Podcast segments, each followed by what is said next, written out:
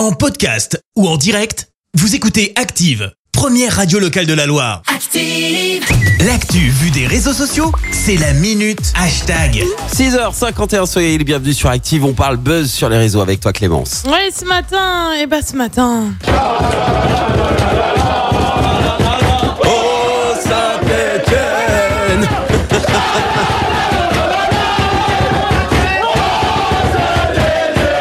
Et bah oui, on du bien. Vous diffuser cette célébration dans les vestiaires. Il aura donc fallu attendre 13 journées de championnat. Ah, c'est 13 pour une victoire de la SS. Bon, je vais pas vous refaire le match, mais franchement, bah on s'est tous euh, vus derrière la radio sur le canapé en train de se dire c'est pas vrai qu'on va encore se prendre une défaite dans la tronche. Non. Heureusement, ça a été la délivrance sur les dernières minutes de la rencontre.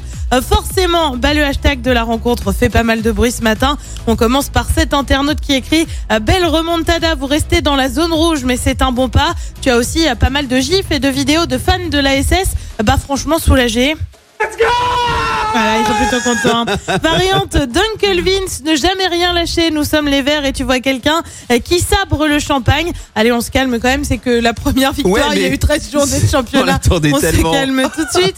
Alex ne cache pas son étonnement. Un miracle. Bravo aux joueurs de ne vrai. rien avoir lâché. Perso, je n'y croyais plus. Et ben, je te cache pas, Alex, qu'on était assez nombreux à plus vraiment y croire. Vrai. Vie en vert est assez d'accord avec tout ça. 2-0 pour Clermont, comme beaucoup. J'étais effondré, je n'y croyais plus, je l'admets. Et un coaching osé, beaucoup d'offensifs, ça a payé. Bravo Puel et surtout aux joueurs, aux joueurs qui n'ont rien lâché. Putain, ça fait du bien.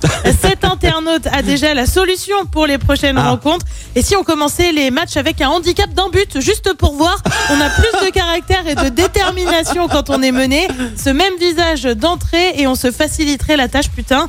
Cette personne, elle tente de voir sur la durée, c'est un miracle. La seule chose qu'on ne peut pas reprocher à cette équipe, c'est sa force de caractère. Savourons cette victoire et confirmons contre 3. Je voudrais euh, finir par euh, Morin qui tweet On va faire fermer la gueule à tous ceux qui nous voient en Ligue 2.